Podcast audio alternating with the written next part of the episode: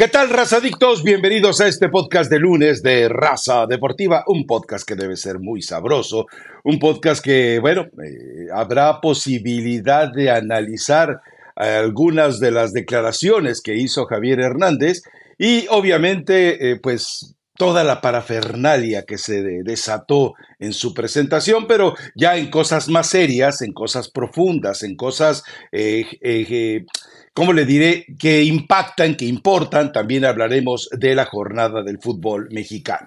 Antes de que nos conectáramos, porque nuestra comunicación con Eli Patiño eh, se restringe a 30 segundos de diálogo forzado, indeseado, indeseable, innecesario, pero bueno, pues uno tiene que fingir que está a gusto compartiendo estos espacios con ella, pero bueno, eh, ella me decía, ¿fuiste a la presentación de Chicharito? Le dije, por, por vida de Dios, había más puestos de tacos que visitar en Guadalajara que estar pendiente de semejante espectáculo. Claro, eh, lo vimos por televisión, pero eso no quiere decir que estuviéramos ahí en primera fila.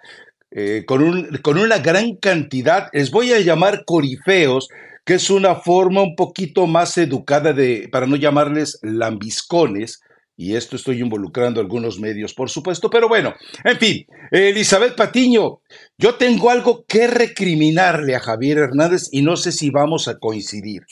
El speech, el discurso, eh, ok, está bien, bueno, eh, valedero, eh, lo que a mí en lo personal, el hecho de que él dijera, y lo voy a citar para que no nos caiga la censura ni nos recrimine nadie, es el término este pinche país.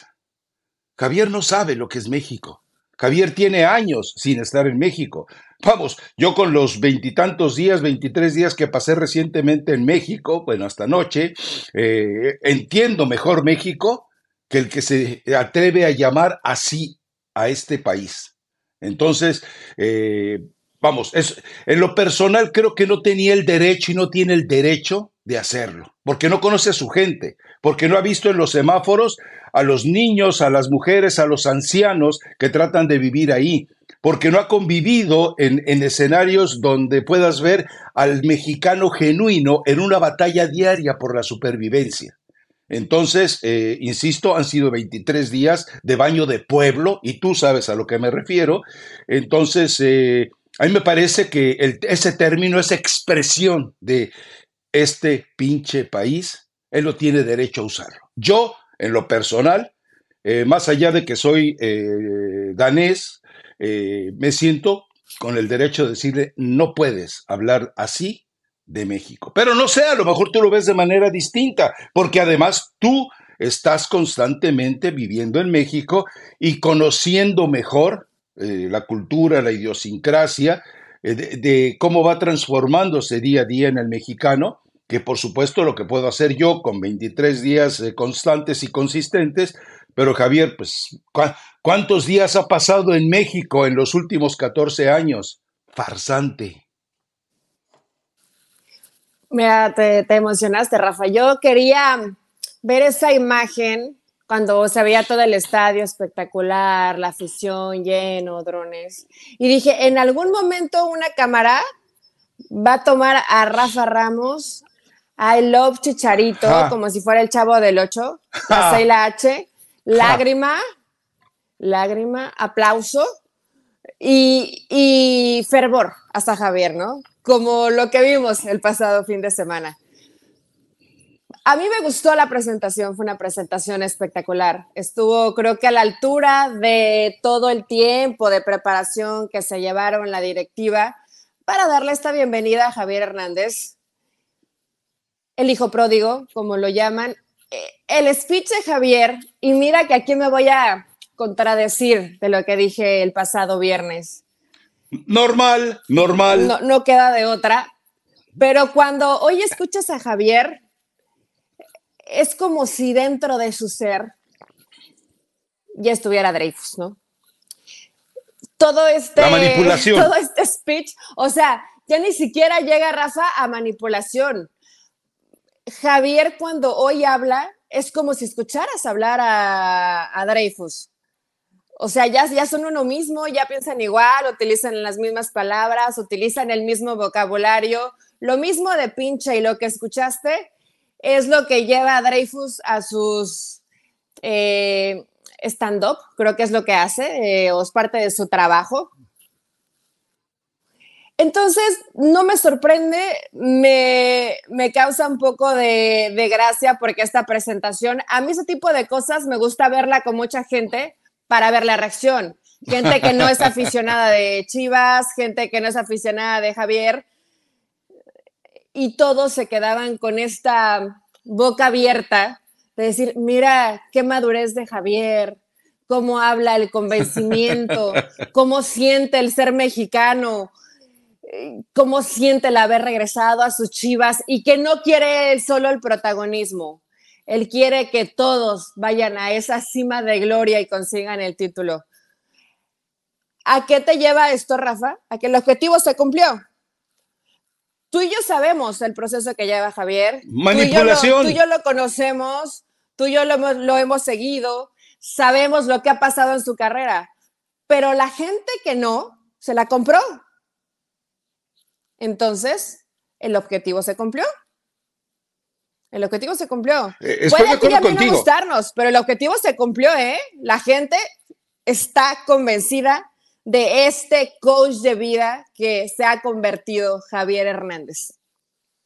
Es un guía para el rebaño. A ver, eh, eh, es decir, coincidimos en algo, porque mm, vamos, en la transmisión yo no vi que hubiera esas tomas, pero en lo que aparecía después en redes sociales, yo sí vi tomas en las cuales eh, la gente, eh, el aficionado, hacía pucheros, lloraba, es decir, eh, había sido tocada y me gusta ese término, había sido tocada por la magia evangélica, evangelista, evangelizadora de Javier Hernández.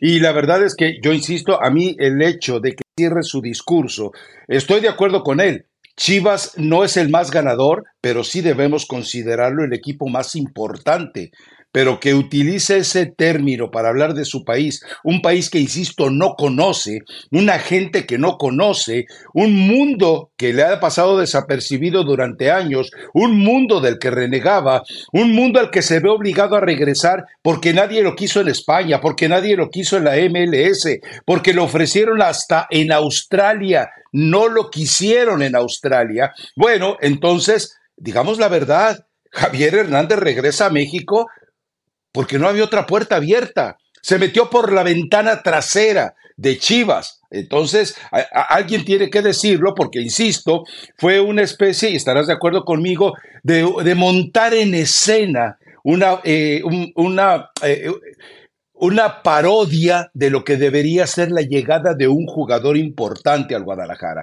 Es decir, fue cuando yo vi el acto previo, la introducción, o sea, era todo hablar bonito de Javier y se olvidaron de selección, se olvidaron del Mundial, se olvidaron de los pasajes en el Leverkusen, se olvidaron de los pasajes en el West Ham, se olvidaron de los pasajes en el Galaxy, se olvidaron, a pesar del saludo de Ferguson, del problema que tuvo con Ferguson cuando Javier Hernández dijo, no me siento cómodo en la banca, merezco ser titular, y Ferguson, si le había dado banca, le dio dos bancas para que probara.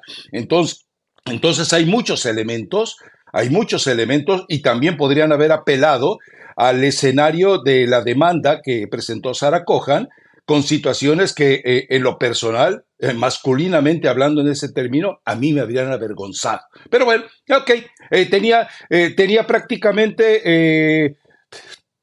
¿qué te diré? A, gente contratada para que hiciera todo ese escenario. Pero yo creo que en lo que tienes muchísima razón y estamos de acuerdo, es que esa, esa forma de profetizarse porque la forma, yo históricamente les he dicho en algo, cuando una persona habla de sí mismo en tercera persona, es un acto de mesianismo y de egolatría brutal.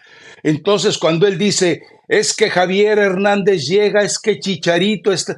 O sea, estás, e, es un acto mesiánico, es un acto eh, totalmente de, de, de, de, ¿cómo te diré? De, hacerle sentir a la gente que eres tan grande que no cabes en tu, en, eh, eh, en, tu ser. A mí me parece que todo eso, lamentablemente, porque fue en la noche, estaba con la familia, dije, mañana eh, lo reviso con calma. No escuché una sola puntualización sobre el tema. No uso la palabra crítica, uso el término puntualización. ¿Para qué? Para que eh, la gente entienda que, bueno, ni, los americanistas, o sea, ahí me puse a dudar del, del cacumen de los americanistas, que a veces te demuestran que son unas víboras chirrioneras hábiles para hacer bullying. No, se la compraron. O sea, no solo, Javier Hernández no solo hipnotizó al aficionado de Chivas, también embaucó al aficionado de América, de Cruz Azul, de Pumas, de todo, Atlas, los, los grandes eh, enemigos del Guadalajara. Eh, y ahora, la realidad es que lo estás presentando en enero y es muy probable que juegue hasta marzo, posiblemente, a lo mejor, hasta que se presente el clásico con el América en el Estadio Akron, ¿no? Puede ser la jornada 10, pero es visitante, entonces a lo mejor quiere esperarse Guadalajara a ser local. Pero en ese partido van contra Cruz Azul, Raf, y son los primeros días de marzo. Me imagino que puede que por esa fecha Javier Hernández pueda aparecerse y yo no, y yo no me quedé solo con las palabras de Javier en la presentación. Ahí indagando en la noche, buscando, había una. Javier Hernández le tapa la boca a David Feitelson. Y yo dije, esto lo tengo que ver, esto lo tengo que ver, lo tengo que, lo tengo que escuchar. Bueno, ya me metí, lo escuché y todos se cansaron de echarle flores, no es que Javier, es que tú, es que total, lo, todo el teatro bien montado como estaba listo para ver la presentación de Javier.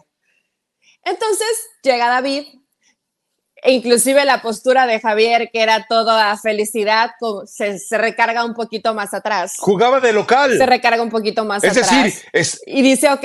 Estaba un foro de tu DNL y estaba jugando de local. Y jugaba de local. Totalmente. O sea, Chicharito. Él, estaba en su casa sin ser criticado. Sale David y le dice, oye Javier, sí, muy bien, pero tienes 35 años, lesión de rodilla, has tenido problemas en selección, tal, tal, tal, tal. La número, ocho problemas, ¿no? Y Javier dice, a ver, para empezar, yo no rompí o no infringí ningún reglamento de la selección mexicana. Ahí que quede claro. Eso fue lo primero que le dijo. No se extendió más, pero le cambió la voz. Ya no era voz de profeta. Ahí ya, ahí ya no eran cosas tan, como dice Javier. Ahí cambió la, versión de Javier. Y luego ya le, dio un poco la vuelta a la, a la, tortilla, Rafa, diciendo que sí, él no era eh, el jugador más dotado, pero siempre ha tenido esta mentalidad de tal vez yo no soy el más talentoso, pero voy a conseguir esto, tal vez yo no soy el más, pero el objetivo que me pongo enfrente lo logro. David quería seguir preguntando y repreguntando, pero como que ya así Javier en una respuesta se alargó como 10 minutos hablando de que es un ser de luz y que él ama a todos y que quiere que haga que haya 20 chicharitos, no solamente uno, y que dejemos de comparar y que la prensa reventadora, él solamente le puede decir gracias, que eso lo ha hecho mejor y que para que las cosas realmente mejoren en México en cuanto a fútbol, todos deben jalar en el mismo barco, hasta aquellos reventadores. ¿Sabes qué era genial? La postura de David, porque parecía que estaba en una silla de fuerza, agarrado, y se quería soltar, o sea, quería, quería seguir, quería seguir y eh, cuestionando a Javier, pero ya no lo dejaron, ya todo era buena onda, estaba Macrosas, estaba Osvaldo Sánchez, eh, estaba eh, Francisco Javier González, entonces ya no lo dejaron seguir cuestionando a Javier. Pero hubiera sido muy interesante que después de todo este teatro montado que lo hicieron perfecto y que era la fiesta de Javier, que le dieran también esa posibilidad a la contraparte, que en este caso era David, ¿no? A ver, Javier, esto, ¿cómo está tu rodilla? Tu edad, vienes a retirarte, ¿cuánto vas a cobrar? ¿Vas a ser buen líder? etcétera, etcétera, etcétera. a ver, eh, eh, aquí no estoy de acuerdo contigo. Es decir, sí, eh, fue un, fue, escúchame, atiéndeme, diría el profe Restrepo. A ver, escuché la pregunta de David y, me queda claro, David pregunta por referencias, no por conocimiento. David pregunta como lector de noticias o de hechos, pero no como reportero. Es decir, eh, David preguntó por lo que había escuchado, le habían contado, había leído, pero no por lo que había reporteado y se había informado. Porque él, mientras tú tienes el micrófono en la mano, tienes el derecho de interpelar y de intervenir y de, eh, eh, y de interrumpir. Digo, definitivamente, si le hubieran quitado el teléfono a David, él sí tendría que, habría quedado desarmado. Pero eh, cuando tú tienes el, micrófono y tienes el conocimiento de los hechos, no hay quien te detenga. No hay quien te detenga. Porque sí, estoy de acuerdo. Él dice, no infringí el reglamento. Perdón, no infringiste el reglamento. No subiste a dos señoritas que se dedican a la vida galante en Nueva York. No las llevaste a San Antonio en primera clase. No dejaste fuera de ese viaje a la esposa de John de Luisa. Eh, no eh, mentiste cuando dijiste que habías ido al brunch eh, pero que no habías tomado, no mentiste y abandonaste al encargado de logística de la selección eh, y permitiste que lo despidieran eh, para que protegiera tu acto, que es un acto contra eh, eh, la pureza del ser humano que él tanto defiende, porque estaba engañando a su esposa, porque estaba traicionando al grupo, porque evidentemente cuando tú te dedicas a esas situaciones antes de dos partidos, estás traicionando al equipo, porque traicionas a la gente de la selección, porque traicionas a John de Luisa y porque traicionas a Gerardo Martino, quien te dijo, tú vas a ser el bastión para la Copa del Mundo 2022, cuento contigo, y, y, el Chicharito le dijo que sí, y el Chicharito después se aprovechó de esas instancias o sea, sí había muchos elementos para refutarle. Y, había, y todo lo demás, o sea, es decir, había muchas circunstancias en las cuales tú podías ir sobre él, decirle, hey, hubo una segunda ronda de draft de la MLS, nadie te quiso, Javier, no tenías un equipo a dónde ir, no le mientas a la gente, Javier. Son argumentos que tú haces cuando estás informado no cuando tienes referencias, cuando tienes conocimiento, no cuando solo tienes referencias. Por eso difiero de ti. Es decir, tienes el micrófono, nadie te está desarmando. Si hubiera llegado el productor, le hubiera arrebatado el micrófono a David, le hubiera dicho, ahora sí, ya no puedes hacer nada, no, yo lo vi a, David incómodo, pero, pero, pero por favor, o sea, tantos años en este oficio, lo estimo, lo conozco desde 1986 en el Heraldo, hemos tenido una relación casi constante, entonces por eso se lo puedo decir. Es, eh, eh, eh, ah, vamos, nadie te va a pintar la cara a nivel nacional con un discurso fabricado, rebuscado, porque ojo con algo, ¿eh? Javier en un momento, en otro clip, creo que una entrevista, una pregunta que le hace Javier González, le, le, dice, esa fue una de las preguntas que estuve pensando que me harían. Javier llegó preparado para este teatro. O sea, cuando él te, confiesa que él había analizado todas las preguntas posibles y los escenarios posibles, te está demostrando que él había llegado preparado, Eddie. Entonces, insisto, eh, ni uno quedó desarmado y el otro se libró eh, porque nadie se atrevió a interpelarlo. O sea, entiendo que tenía tres cómplices y solamente un fiscal. Lo malo es que el fiscal no llegó con el caso preparado. Esto que dices de que Javier sí es, esta referencia de que ya había pensado en algunas preguntas que le iban a hacer o seguramente preparado, ¿qué pasa? Que le quita lo genuino que pudo haber sido su discurso, ¿no? No viene, no viene de acá, no viene de inspiración, o de lo que te dejó esa presentación y de esas lágrimas, sino que ya lo habías pensado, lo habías preparado, seguramente platicado con Dreyfus. Te pregunto. Entonces, eso, te pregunto. Yo estoy seguro que, habló con Dreyfus. A ver, eh, tú, eres, eh, tú eres el reportero y yo soy el chicharito. ¿Qué crees que me van a preguntar? De acuerdo contigo, estoy de acuerdo contigo. Fue un teatro armado entre Dreyfus y Chicharito. Perdón por interrumpir, sígale. No, sí, es cierto, es cierto. Realmente cuando dice esto, yo en algunas palabras dije, bueno, Javier le sale del alma cuando él mismo reconoce que había pensado en algunas preguntas y estaba preparado, quiere decir que ya todo estaba estudiado. Y yo no sé si David esté completamente enterado de ciertas cosas que hizo Javier o no, pero siendo muy estricto en la pregunta puntual, Rafa, y la respuesta de Javier, si dentro de un reglamento, ojo, ¿eh? No está especificado que tú no puedes invitar amigas a unos partidos de pretemporada, porque ya después le tocaron los lugares de la esposa de Dion de Luisa, porque estaba casado, etcétera. Pero dentro de un reglamento, si eso no está especificado, no rompiste ninguna regla. ¿O sí? No, pero recuerda, que, sí? recuerda que sí estaba especificado. Digo, desde la época de, de Néstor de la Torre, desde la época de Néstor de la Torre estaba dentro del código de comportamiento todo ese tipo de cosas, Eli.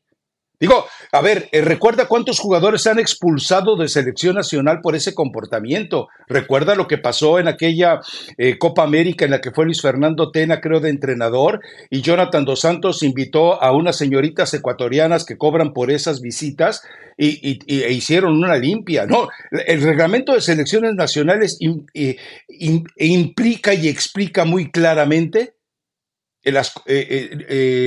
tu condición de disciplina. Ahora, recuerda que al Bronx de Nueva York, algunos fueron con el uniforme de la selección nacional. O sea, por donde le busque, por donde le busque, Javier. Eh, eh, ahora, solamente pensé en esa, en esa opción que dije, bueno, a lo mejor si Javier no leyó textualmente la falta que él comete. Lo pues firman, Eli. Ese, ese acuerdo. O sea, invitar a una amiga. Ellos firman el reglamento. es como si invitaras a un primo es como si invitaras a un hermano, es como si invitaras a, alguien más de la familia, aunque, aunque, sabemos que no fue por ahí, aunque sabemos que no fue por ahí. Sí, sabemos que lo que hizo Javier con ellas no lo hizo ni con su primo ni con su hermano. Punto. No, no, no, porque Javier no es de Monterrey. Calculo. no es cierto, broma. Saludos. Pero... Es una broma muy dura. es una, broma, dura. Muy dura. Pero. Me deslindo. Pero Rafa, la presentación cumplió. Estuvo a la altura de lo que se esperaba. La versión que vimos de Javier también era la que esperábamos. Ya con esta situación de Zen, de soy feliz, quiero llorar y voy a ser feliz a todo el mundo, me parece perfecta. Y ahora viene la parte donde se le va a calificar a Javier para bien o para mal. Cuánto va a rendir en la cancha, qué tan buen líder, porque habló mucho de liderazgo y que él quiere ser ese líder y la responsabilidad que implica ser líder. Y él quiere ser líder de Chivas. Veremos si es un líder positivo o un líder negativo. Y si realmente puede convencer a varios, porque sigues viendo a Chivas, por ejemplo, en el partido del fin de semana contra Cholos, en un primer tiempo terrible y un muy, y un muy buen segundo tiempo y que tendrá que guiar a varios chavos como JJ Macías o inclusive recuperar a futbolistas que aquí te has cansado de reventar y que cada vez te tienen que dar la razón, como es el caso de Víctor Guzmán. Ahí está la chamba de Javier Hernández. Primero convencer y ayudar y apoyar a sus compañeros y a partir de marzo ver si su rodilla le da o no le da para, para seguir jugando a nivel profesional. Sí, a ver, eh, ya, eh, ya eh, expusimos lo que él y yo pensamos en algunas coincidencias y en otras divergencias sobre la presentación de Javier. Ok, la otra, yo, porque tampoco me, voy, me voy ahora a, deslindar o a recular de lo que dije. Yo estoy seguro que Javier le va a aportar a Chivas. Javier le va a ayudar a Chivas. Javier va a convertir a Chivas eh, en un protagonista más completo e íntegro en este torneo por encima de esos pasajes que comenta él y que hemos visto con Fernando Gago, momentos de buen fútbol y momentos realmente de caos un caos como el que vimos eh, eh, en Chivas en aquel segundo tiempo de la final contra Tigres. Entonces, eh, el trabajo de Gago es, es, determinante y que lo que va a aportar Chicharito seguramente será útil. Que, que, no se engañe. Hemos, eh, puntualizado hoy algunos reclamos sobre eh, la actitud de un ser humano que vive en otro planeta. Eh, es decir, este es el avatar de Javier Hernández, pero en la cancha seguramente va a funcionar. Guadalajara necesita un realizador, Guadalajara necesita de gol. Ken Cowell tuvo la posibilidad de haber marcado al menos un gol y, bueno, la verdad es que tuvo, no sé si nervios o qué fue lo que pasó. Ahora, ¿hasta dónde, eh, hasta dónde eh, le das mérito a la reacción de Chivas y hasta dónde responsabilizas la forma en la que se le cae el equipo a Miguel Herrera? Yo creo que ahí sí fue parte y parte, Rafa, porque veías el primer tiempo y lo que estaba haciendo Cholos muy bueno, la presión, la recuperación de la pelota, ganando todas las segundas jugadas, o sea, borró a Chivas en el primer tiempo. Y en el las segundo. Las transiciones eran. Muy buenas, muy rápidas. Bueno, muy rápidas a comparación de lo que hacía Chivas, porque no eran tan rápidas. Realmente Chivas estaba en cámara lenta, no reaccionaba, llegaba tarde a todas las jugadas, tardaba mucho en pasar el balón. No sé si el campo sintético de pronto les haya costado un poco de trabajo. Puede ser, puede ser, porque sí cuesta trabajo que los equipos que no están acostumbrados se adapten. Pero en el segundo tiempo cambia completamente la versión de Chivas sobre todo en intensidad, tocando mucho más rápido, de primera intención, el mayor volumen de juego, no posesiones de pelota tan largas, sino siendo un poquito más dinámicas. Creo que Chivas entendió el partido que tenía que hacer. Dominó, pero cuando corrige Miguel, también se equilibra el partido. O sea, creo que en términos generales fue un partido muy bien planteado por el Piojo, donde reaccionó Guadalajara. Reaccionó y Rafa, en el debut de Cowell, yo dije, mira, es buen jugador, tiene cositas. En este partido contra Tijuana, me da la impresión que es una gallinita sin cabeza. Pasión, determinación y constancia es lo que te hace campeón y mantiene tu actitud de ride or die baby. eBay Motors tiene lo que necesitas para darle mantenimiento a tu vehículo y para llegar hasta el rendimiento máximo. Desde sobrealimentadores, sistemas de sonido, tubos de escape, luces LED y más. Si buscas velocidad, potencia o estilo, lo encontrarás todo en eBay Motors. Con más de 122 millones de piezas, siempre encontrarás justo lo que buscas. Y con Guaranteed Fit de eBay, tienes la garantía de que tu pieza quede perfectamente a la primera o se te devuelve tu dinero. Porque con eBay Motors, quemas llantas y no tu dinero. Con las piezas que buscas, a los precios que quieres, tu auto se convertirá en el MVP que te dará el triunfo. eBay Motors. ebaymotors.com. Solo para artículos elegibles se aplican restricciones.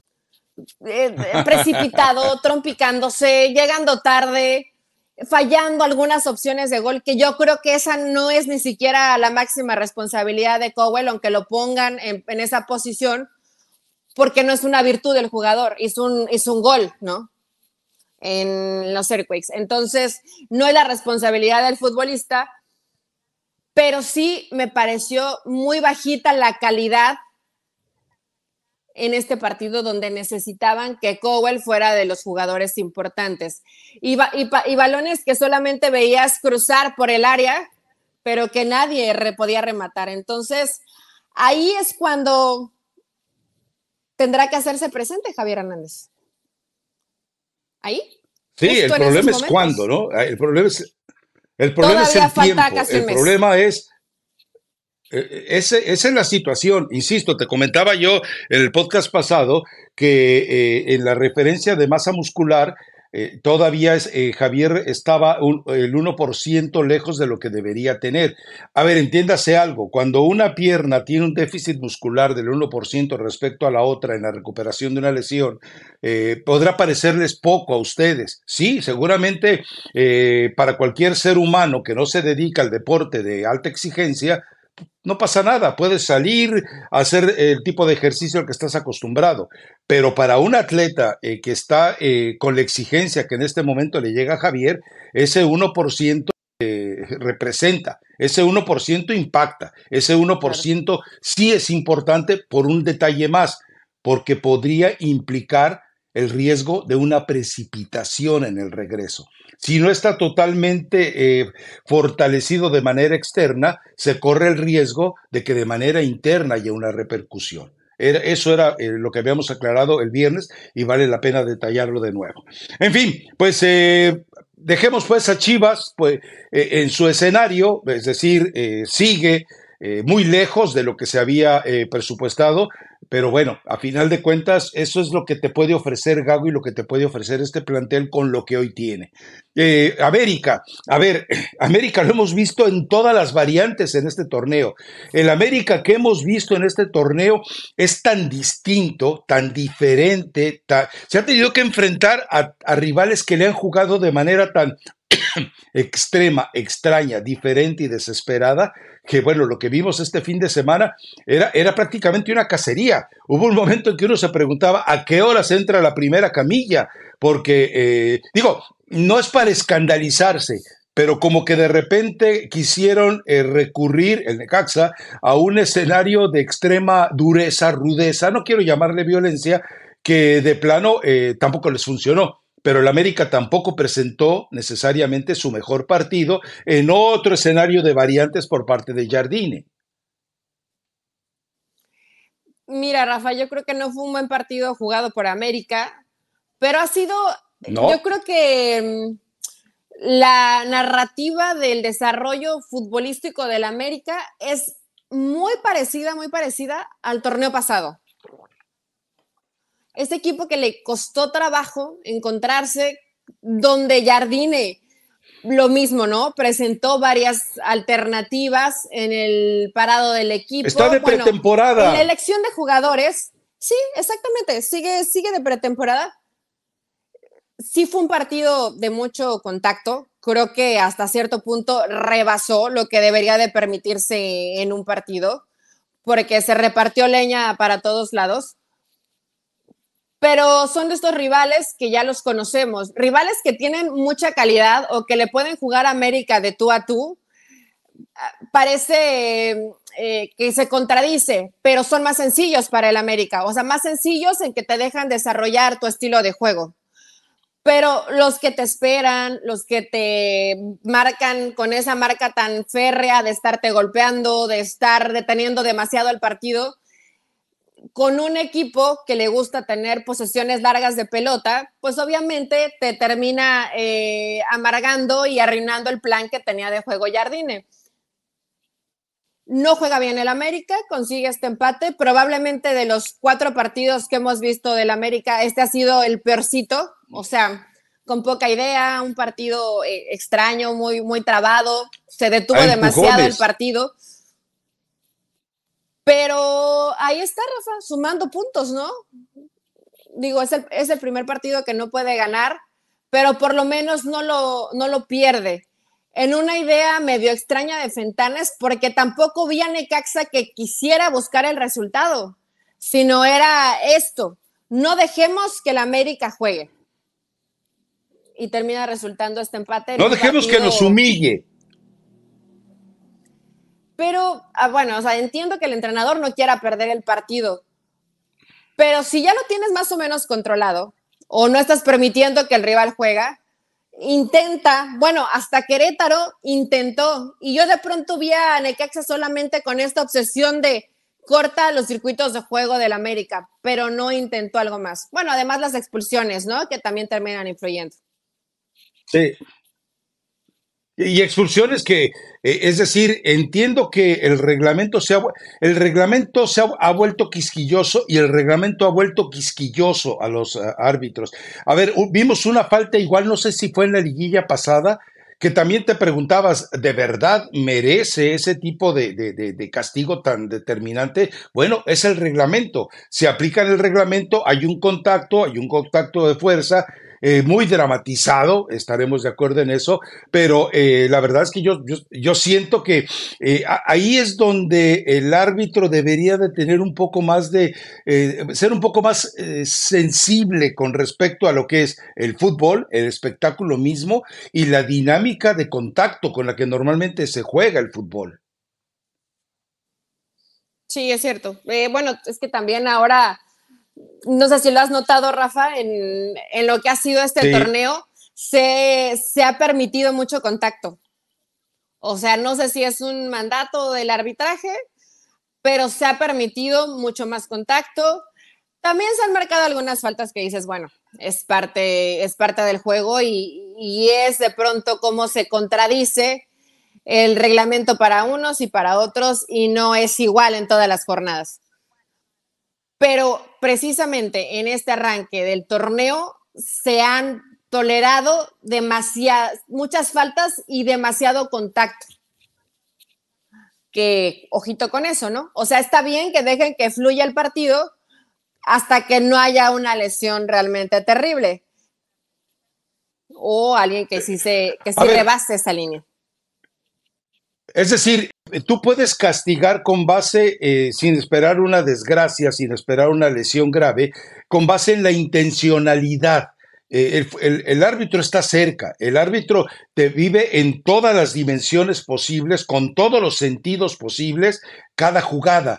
Entonces, eh, el árbitro puede ayudar a determinar con esa eh, sensibilización de la intencionalidad, con esa percepción de la intencionalidad, si en verdad merece ser castigado. Es decir, si es con los pisotones, ya todos los pisotones son prácticamente clasificados como eh, eh, amarillo como roja, determinando de, el escenario completo de la falta. Pero también se pierde de vista a veces e, ese escenario de intencionalidad. No digo que mm, no va a salir el jugador a decir, no, sí, se lo, quise golpear. No, no lo quise, no, no, no. Pero el, árbitro debe de tener, porque a lo largo de su educación, de su formación, de su experiencia, aprende a leer la, la el comportamiento del agresor y del que es para poder determinar ese tipo de cosas. Pero bueno, sabemos que Armando Benito Archundia, que fue llevado ahí eh, prácticamente eh, para que no resolviera nada,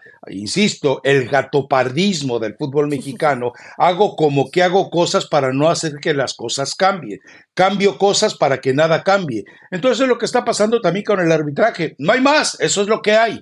En fin, algún otro partido que te haya, eh, no quiero hablar de Ranchuca porque bueno, les pasaron por encima y feito, y feito, y feito, ¿quién les pasó por encima además? Sí, la verdad sí estuvo feo. Eh, bueno, América, eh, perdón, América. Bueno, América ya hablamos. Eh, Pumas hizo un buen partido y Pachuca, que yo pensé que ya tal vez en este torneo Guillermo Almada iba a poder corregir los errores defensivos. Hubo algunos errores defensivos, pero también el portero colaboró colaboró para los errores que hubo en, este partido, pero bueno, no vamos a matar a, Carlos Moreno. No fue un partido, creo que tan espectacular. Tal vez el que podríamos de hablar, Rafa, es el de León Santos, el debut de Guardado. El debut de Guardado, que tampoco. Unos minutos. Que tampoco fue nada extraordinario. Pero fue un partido entretenido porque fue de ida y vuelta, porque empezó perdiendo León y luego le da la vuelta y termina este partido 3-2. Muy buen partido de Viñas, lo, que hace muy bien, ¿no? Esos, esos centros o esos trazos cruzados que siempre aprovecha y que tiene potencia y que, que de cabeza creo que ha, ha marcado diferencia y, y, ha demostrado después de esa primera etapa en América que León sí le funciona y también la expulsión de Fagundes, que se equivoca y que creo que ahí echa a perder el trabajo que estaba haciendo bastante bien Santos. Fue un partido entretenido, ¿eh? probablemente de lo mejorcito de la jornada. E, ese tengo que reconocer que no lo vi, ah, así que creo totalmente lo que me dices, creo totalmente lo que me dices y solamente tomo como referencia el haber visto, ahora sí como eh, salen muchos exquisitos a decir, el condensado del partido. Eso fue todo lo que vi. Así que eh, atreverme a contradecirte o a aplaudirte, pues tampoco. Pero en fin, eh, de, ahí fuera siento que sí, queda la deuda todavía en muchos de los partidos. Eh, eh, es la fecha 3, eh, algunos ya tienen incluso cuatro juegos, pero hay deudas. Es decir, todavía no vemos ni remotamente que este torneo pueda rebasar en calidad de fútbol al anterior, que fue bastante malo. Entonces, eh, podemos irnos acostumbrando a que otra vez puede ser un torneo eh, cargado de ese escenario de mediocridad, en el cual eh, ni Cruz Azul, más allá del resultado, te puede garantizar que ese el levantamiento como para llegar a, prometer más adelante en el torneo. Y lo de Pumas, bueno, eh, eh, eh, para mí, yo, yo, no culpo a Almada porque solo es el equipo bohemio de Almada, es el Pachuca de siempre, es el Pachuca que gana, gusta y golea y de repente un traspiés, un desorden, un error y se viene todo abajo. Pero, insisto, encuentro todavía algunos síntomas de que este torneo no va a mejorar ni remotamente al anterior, porque además entendamos, cuando traes de refuerzos a dos jugadores que están más cerca del retiro que de la gloria, como Guardado y Chicharito, cuando lo único que vive son trueques internos de reacomodo y que de los jugadores que traes más allá podemos hablar de, de, los exabruptos que han tenido a los jugadores de Cruz Azul y de Pumas, por ejemplo, o el regreso de Canales, etcétera, etcétera, tampoco es una garantía absolutamente para nada.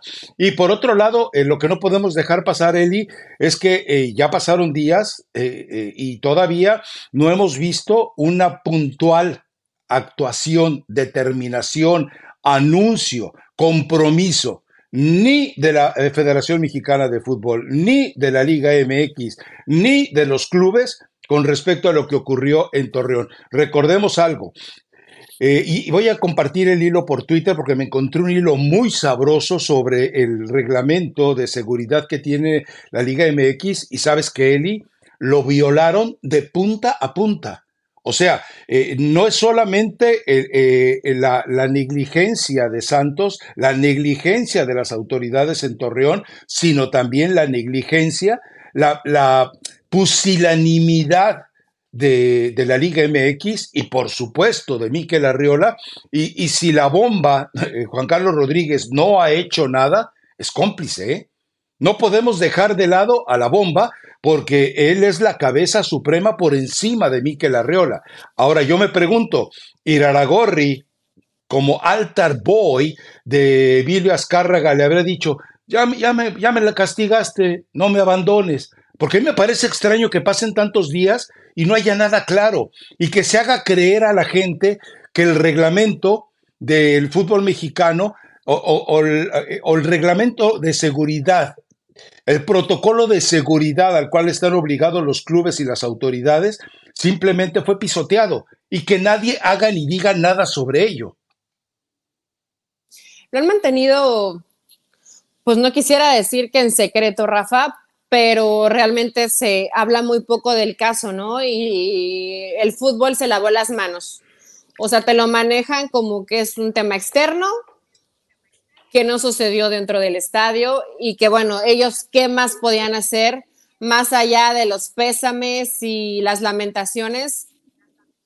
No hemos visto absolutamente nada. Ayer en el partido de Gallos contra Tigres, que fue el que cerró esta jornada, durante la transmisión, lo que pasa es que no, no escuché bien, no quiero mentir si los dejaron pasar o no. Pero la gente estaba muy molesta por esto que dices. Se quedan callados, dicen que las barras ya no ingresan y la gente de Tigres se presentó como el grupo de animación de Libres y Locos, que ya los conocemos quiénes son, son los de siempre. Y así querían ingresar al estadio de Querétaro. Acá es donde no sé si pudieron o no. Pero la, la misma gente empezó a mandar mensajes y a reclamarle a los comentaristas de por qué mentían si la gente se había acreditado de esta forma. Entonces, mi conclusión es que sí los dejaron ingresar al estadio. Ahora, eh, quiere y, Querétaro es una plaza peligrosa. Exacto, o sea, tenemos el antecedente de Querétaro. Que esperemos que no haya pasado nada, hasta el momento no hay nada en redes sociales, pero que dejen de hacerse tontitos, Rafa, y que realmente se pongan a trabajar. Lo que pasó en Torreón, más allá que fue afuera del estadio, no es un hecho aislado. Hay, hay gente, hay testigos, no hay tal vez un video que nos pudiera demostrar, pero cuando hay testigos, inclusive gente que fue arrollada y te dice, fue a propósito porque llevábamos la playera de rayados, hay que poner atención en eso. Y, es que además hay un testimonio, eh, eh, está ahí en redes sociales incluso, en el cual eh, uno de los involucrados, afectados por este incidente, que no tiene nada de accidente, da a entender que, que no solamente los embiste, sino que además se prepara para embestirlos. Es decir, no es vas manejando, los ves y simplemente te diriges hacia ellos. No, sino que hubo un momento en el que, eh, en el que reacomodó, entre comillas el término, el vehículo eh, con todo lo que eso implica para ir a embestirlos. Por eso insisto, desde, desde que lo vimos el, el escenario, hubo premeditación, alevosía y ventaja. Eh, e insisto, ¿hasta dónde se puede deslizar? Yo cometí una torpeza. Había dicho que no podía responsabilizar de manera brutal eh, o, drástica o dramática a los clubes o a la liga. No, es que gracias a este hilo que, te presenta el reglamento y que ya revisé, dije, ah, caray, no, es que eh, definitivamente son responsables hasta el momento en que logran disgregar eh, pulverizar totalmente a la gente que está eh, eh, de una u otra manera viviendo los escenarios pospartidos. Es cierto, o sea, lo, que, lo que hacen en Europa, nadie es, ninguna autoridad, ningún elemento de vigilancia se va de la zona hasta que todo mundo, hasta que aquello queda vacío. Entonces sí, sí, sí hay mucho que responsabilizar al gobierno de Torreón, por supuesto que a Santos y por supuesto que a la Liga MX y por supuesto que a ti, Bombita, también, porque te has estado calladito, muñeco. O sea, ¿de qué se trata? Y Rafa, lo vemos en los escenarios de primer mundo y seguramente te ha tocado. Recuerdo un partido del Manchester United que no sé, no me acuerdo contra quién jugaba, que era un partido de alto riesgo y eran seis kilómetros caminar para llegar al estadio y desde que te bajabas del transporte había seguridad. Y hubo algunos desmanes y la gente lo controlaba. O sea, no puedes decir, bueno, es que no, no está en los alrededores del estadio o no está saliendo de la puerta del estadio, no nos hacemos responsables, no. Tienes que garantizar la seguridad de la afición que va a ver el partido. Entonces, sí, llevan mucho tiempo callados y nadie se ha hecho responsable, lo cual me parece lamentable, ¿no? Mira, eh, te, cuento algo, y, que es la imagen que más me ha impactado a mí en ese escenario. Cuando eh, eh, durante la Copa del Mundo de Alemania, cuando queda eliminado Alemania, bueno, pues simplemente pues, terminas tu chamba y te vas trasladando a donde estás hospedado. Bueno, en aquel momento estaban los, los fanáticos alemanes indignados y ebrios y pasaban gritando y bebiendo y festejando. De repente aparecen cinco o seis eh, policías alemanes montados en espectaculares caballos y quietecitos, mira, parecían hermanas de la caridad, desfilando desnudos, con escondiendo las botellitas, lo que traían eh, bebiendo, quietecitos, quietecitos, se alejaron durante cientos de metros. ¿Por qué? Porque, eh, digo, no sé si has visto a los policías alemanes. O sea, eh, a ver, eh, si, a, la gente le impone el policía de Estados Unidos o el policía de Canadá, no, aquellos tipos parece que los acaban de sacar del, de la línea de golpeo de Kansas City y que les han dicho, venga, a usted. Entonces son tipos que te imponen y que además con, con con las facciones típicas del alemán, que recuerde usted, el alemán cuando le da las gracias eh, lo está amenazando porque dice tanque, o sea, dice, caray, me declaras la guerra y me dices gracias, así son. Entonces, eh, pero terminaron, estamos hablando de que terminó el partido, eh, conferencia de prensa, mandar los textos, o sea, estoy hablando de que salí del estadio dos horas y media, tres horas después del partido, y, ahí estaban ellos, y con esa eh, pero eso, sabemos que eso en México no va a pasar. O sea, cuando, cuando el policía que se te acerca, sabes que, sabes que su integridad es tan potente como un billete de 100 pesos, tú ya sabes que estás del otro lado. Entonces, bueno, también entendamos eso. Lamentablemente es un escenario de corrupción en muchos elementos que pues no te garantiza absolutamente nada. ¿Tú crees que un policía te va a arriesgar la vida por el salario mínimo? hablo de México, pues no, o sea, ha pasado, hay héroes en ese escenario, hay héroes que en verdad sí eh, se visten de gloria con la policía mexicana, pero la institución como tal, por vida de Dios. Y mira, acabo de regresar de México, que a mí no me cuenten cuentos, ¿eh? ¿Estás oyendo chicharito inútil? Rafa, yo creo que te hubieran invitado a esa mesa para recibir a Javier Hernández, para tener un poco el contrapeso. Y no hablo de manera literal, sino para poder cuestionar de, de otra Gracias. forma. Gracias por la aclaración. para poder cuestionar a Javier Hernández, pero sí, esperemos que esto se pueda solucionar, porque en verdad que sí se necesita. Y como dices, puede que haya algunos que no quieran arriesgar su vida por el salario mínimo, pero también hay muchos otros, también hay muchos otros, sobre todo de seguridad privada, que pueden cuidar, que pueden llevar a cabo todo lo que necesite el espectáculo de manera correcta y que la gente llegue, disfrute y llegue a su casa después del partido sanos y salvos. A lo mejor algunos medio tomados, pero sanos y salvos. ¿Qué es lo que se necesita, no? Cuidarlos. Eh, pues eh, si tienes algún otro tema, suéltelo de una vez. Si no, pues vámonos con la recomendación musical, que yo de recomendación gastronómica te voy a presumir que me comí nueve tacos, doble tortilla, grandota, de sesos, de ojo, de cuerno, de paladar y de molleja. Qué rico es Qué rico es México. Tú no lo conoces, Chicharito, porque tú eres presa, tú eres fifí, yo soy raza, yo me mezclo entre la gente a tragar lo que tragamos los mexicanos. He dicho. bueno, ya cada quien traga lo que le gusta tragar, Rafa, pero esos tacos, esos tacos no me motivan, hay que ser completamente honesta. Pues la verdad, ya hablamos un poco de la jornada, hay fecha doble, hay algunos buenos partidos, los platicaremos el próximo viernes en el podcast, lo que deja esta jornada cuatro a media semana. Algunos partidos ya se disputaron y mi recomendación musical se llama Me faltabas tú, de cultura profética. Ay, qué tierna. Yo te presumo. Gracias, Eli. Espérate.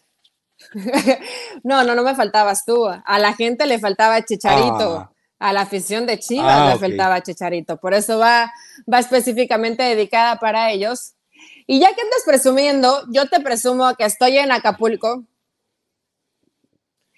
y que eh, para toda la gente, porque varios me preguntaron en redes sociales cómo está, la carretera está muy bien, está muy bien cuidada, hay mucha Guardia Nacional. Después de Cuernavaca ya no te cobran las casetas.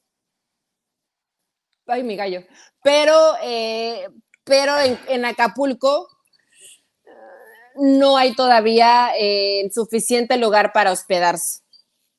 Yo tengo acá familia, pero toda la zona de Acapulco Diamante, de Acapulco está todavía destruida. Hay muchas palmeras todavía abajo, lo mismo los árboles. Y Rafa, cuando hablamos de todo lo malo, yo también quiero hablar de todo lo bueno. Dan despensas todos los días, dan agua potable todos los días, han dado presupuesto de buena cantidad de dinero para que la gente pueda nuevamente a construir sus hogares, porque realmente Acapulco todavía eh, hay muchas zonas que están devastadas. Entonces, para la gente que quiera darse una vuelta, hay poquitos hoteles y la playa está espectacular, eso sí, muy limpia. Qué bueno, vaya usted, eh, disfrute lo que en este momento se puede disfrutar de Acapulco, pero no haga lo que hizo él no vaya por, despensas de, la gente que las necesita, no, vaya a hacer usted eso. Estoy hablando de que vi a gente, no te pases. ok, perfecto. no nada. Bueno, recomendación musical que la que yo traigo hoy es muy buena y está dedicada pues para el que eh, trató de manera denostable a ese maravilloso país que es México y que no tiene el derecho de hacerlo. Ah, bueno, pues perfecto, Rafa. Entonces, ¿cuándo nos escuchamos? El viernes. Pues eh, sí, el viernes, pero ¿cuál es tu recomendación musical Yo entonces? ya la dije. Me faltabas tú, me faltabas tú de cultura profética. Sí, por eso, pero pero no me dijiste quién la canta. Cultura profética, son unos chilenos. Cultura, de- no, se- seamos serios. Hay un grupo que se llama Cultura Profética. Sí, es de reggae, pero esta canción es romántica. Ok.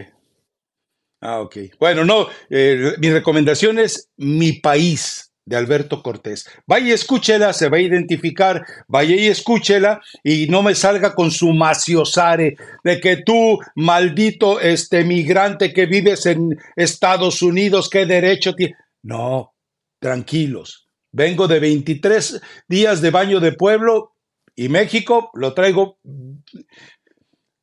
eh, lo traigo en el alma, porque iba a utilizar palabras que me Yo hubieran dejado expuesto al albur de en, manera en la sangre también, Rafa. Vete a hacer un, este, un estudio de colesterol porque, porque le metiste sabroso.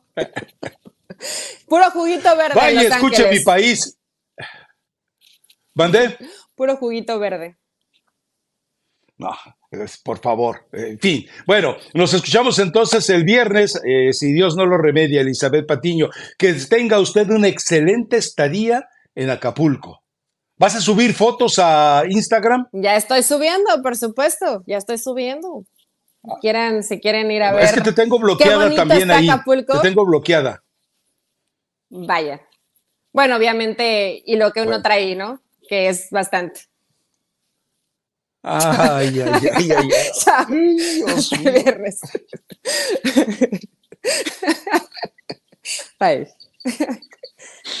Ay, Dios mío.